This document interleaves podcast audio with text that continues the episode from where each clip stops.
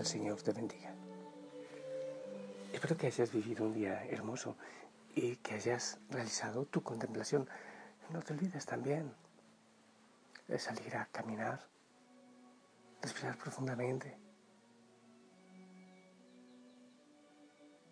percibir en el aire y en el sol, en cada pequeña criatura, la maravilla del Señor. Dejarte acariciar por Él, por sus huellas en la creación y en el rincón de oración. No lo olvides. Respira profundamente, suelta. Di su nombre con las manos a la altura del pecho como los niños. Y pon toda tu atención en el centro de ellas. Respira profundamente. Dejas que, Él te abrace. Es posible que te, que, te hable al corazón. Que, que venga con sanidad, con mucha paz. Es posible que no sientas nada. Llegas al rincón de oración y ofreces tu vida. Le ofreces el rato, el ratito que vas a tener Ojalá que lo hagas algunas veces al día.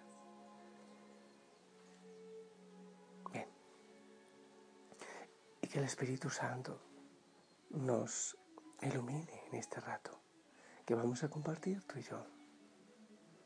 Ven, Santo Espíritu de Dios. Ven, ilumina nuestra vida, nuestra mente, nuestro corazón.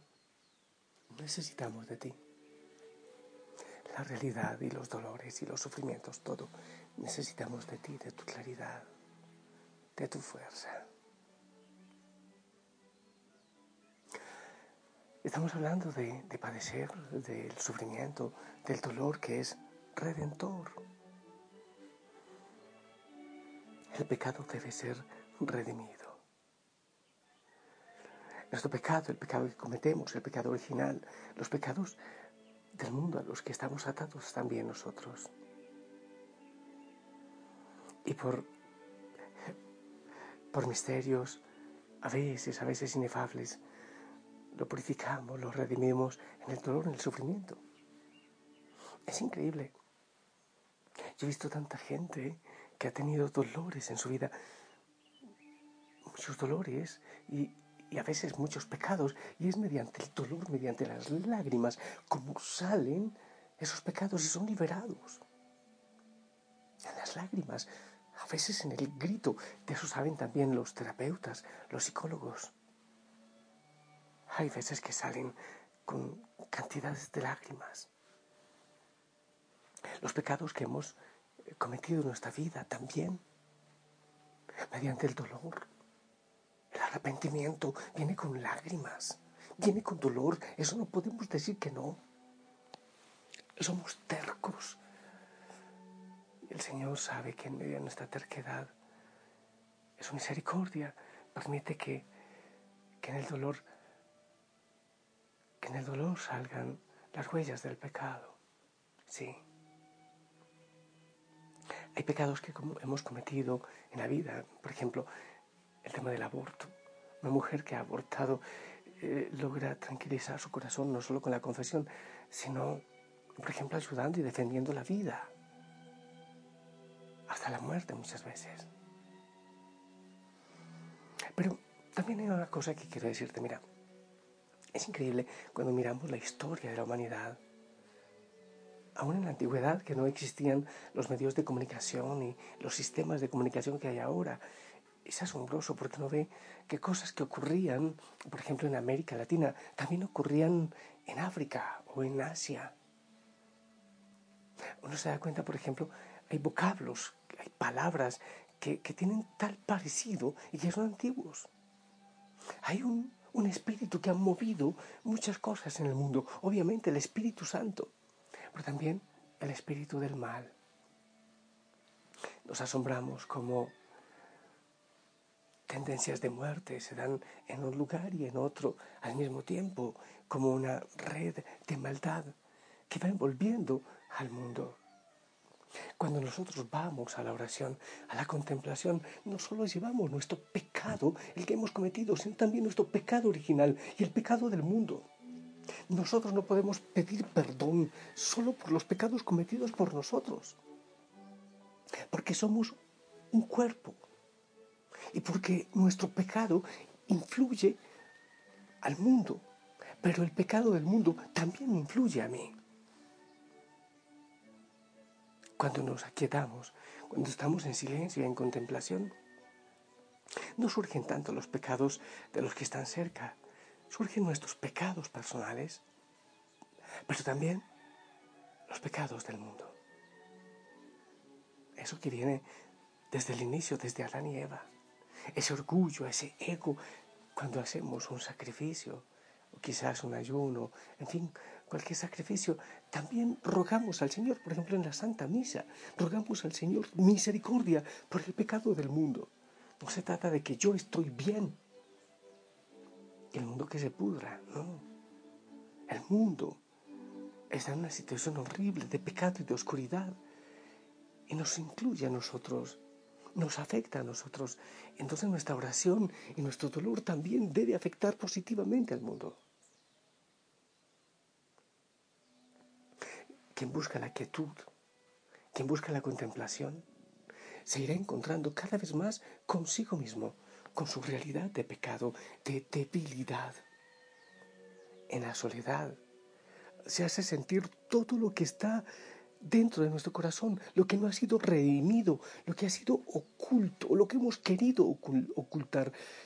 En la soledad, en el silencio, caen las máscaras, por eso hay lágrimas. Como cuando pelamos una cebolla, para que caigan las capas, salen lágrimas. Y todo eso que está oculto, está empujando por salir a la conciencia para ser liberado y sanado. Y resulta doloroso. Debemos enfrentarnos con el dolor personal y el dolor del mundo en el silencio, en la contemplación, en la soledad. Insisto, hablar de pecado, nos referimos tanto al pecado personal como al pecado original, al pecado del mundo. Pero podemos pensar que los pecados personales son insignificantes en comparación con el dolor que ocasionan los aspectos sombríos que yacen en lo más profundo de nuestro interior. Cadenas, ataduras, el pecado del mundo que nos va envolviendo. El pecado original de los demás, del prójimo, nos provoca también mucho sufrimiento, mucho dolor, y todo eso sale en el silencio. Lo que nos han hecho, lo que nos han atacado para ser sanado, eso sale y sale con lágrimas, sale con dolor.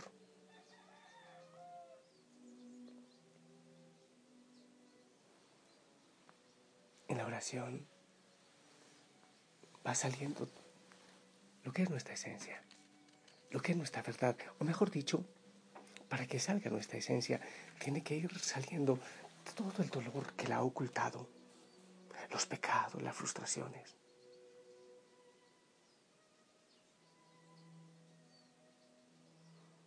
Cuando sale toda esa realidad, todas esas máscaras, por gracia del Señor, vamos acogiendo y disfrutando el amor de Dios. Vamos recibiendo su misericordia. No se trata de inventarnos tormentos, sufrimientos. No se trata de eso. No es lo que estoy tratando ahora. No se trata de buscar el masoquismo. No tenemos que buscar el dolor.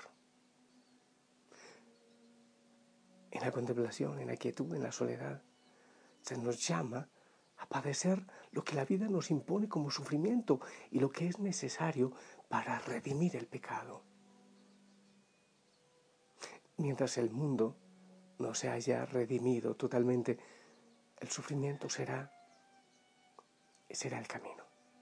Por eso la cruz, por eso las lágrimas, aunque queremos ocultarlas.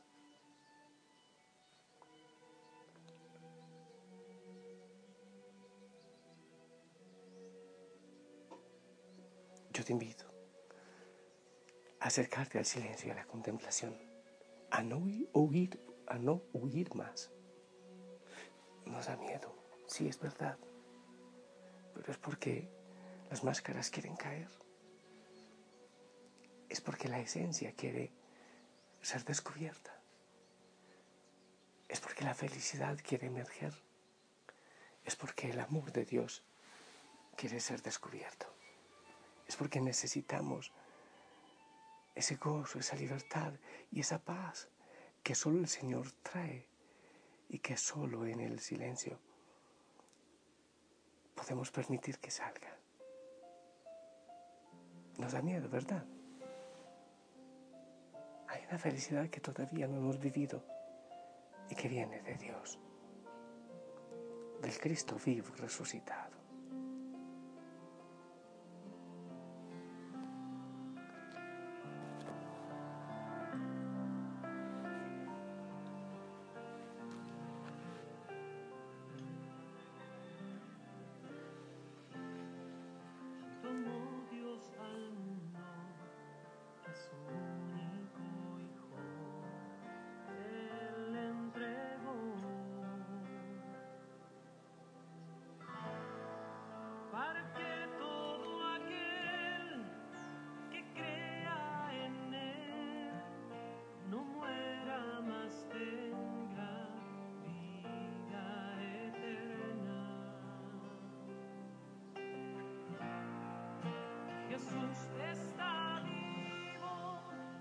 Jesús está vivo, es el pan de vida bajado del cielo. Jesús está vivo, Jesús está vivo, su sangre me sana y sacia mi alma. Está, vivo está presente. Dios es real y yo le adoro reverente.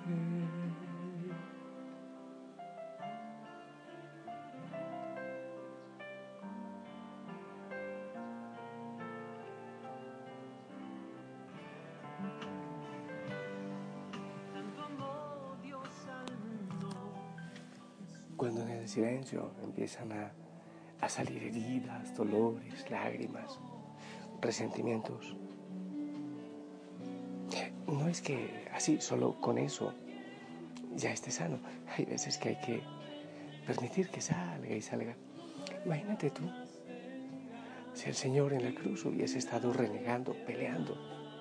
No, Él lo vivió con amor cuando esos dolores, esas heridas salgan, llega un momento en que se suelta, se libera, no explicando mi pecado, no justificando el pecado de los otros, las heridas, ¿no?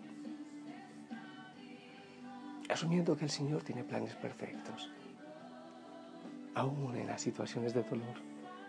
Él las usará para cosas perfectas aquí y en la eternidad. Buscamos el silencio, la contemplación. Salen muchas cosas que el Señor va sanando, pero implica el dolor. No podemos excluirlo. Implica la cruz, la ciencia de la cruz, la sabiduría de la cruz. Yo te bendigo. Tu vida, tus dolores, para que sean sanadores, para que crezcas, para que el Señor vaya redimiendo todo aspecto de tu vida que rompa todas las cadenas que incluso otros han atado en tu vida de pecado, de injusticia. Te bendigo precisamente con la cruz de Cristo. Siempre que te bendigo yo levanto mi mano y dibujo la cruz sobre ti. En el nombre del Padre, del Hijo y del Espíritu Santo. Esperamos tu bendición.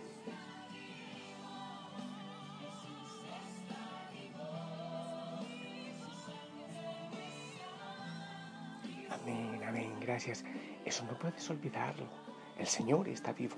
A pesar de todo lo que venga en tu vida, Él está vivo. Y Él todo, todo lo tiene bajo control. La Madre María te acompañe. Hasta mañana. La familia Osana te ama. Te amamos en el Señor. Sonríe.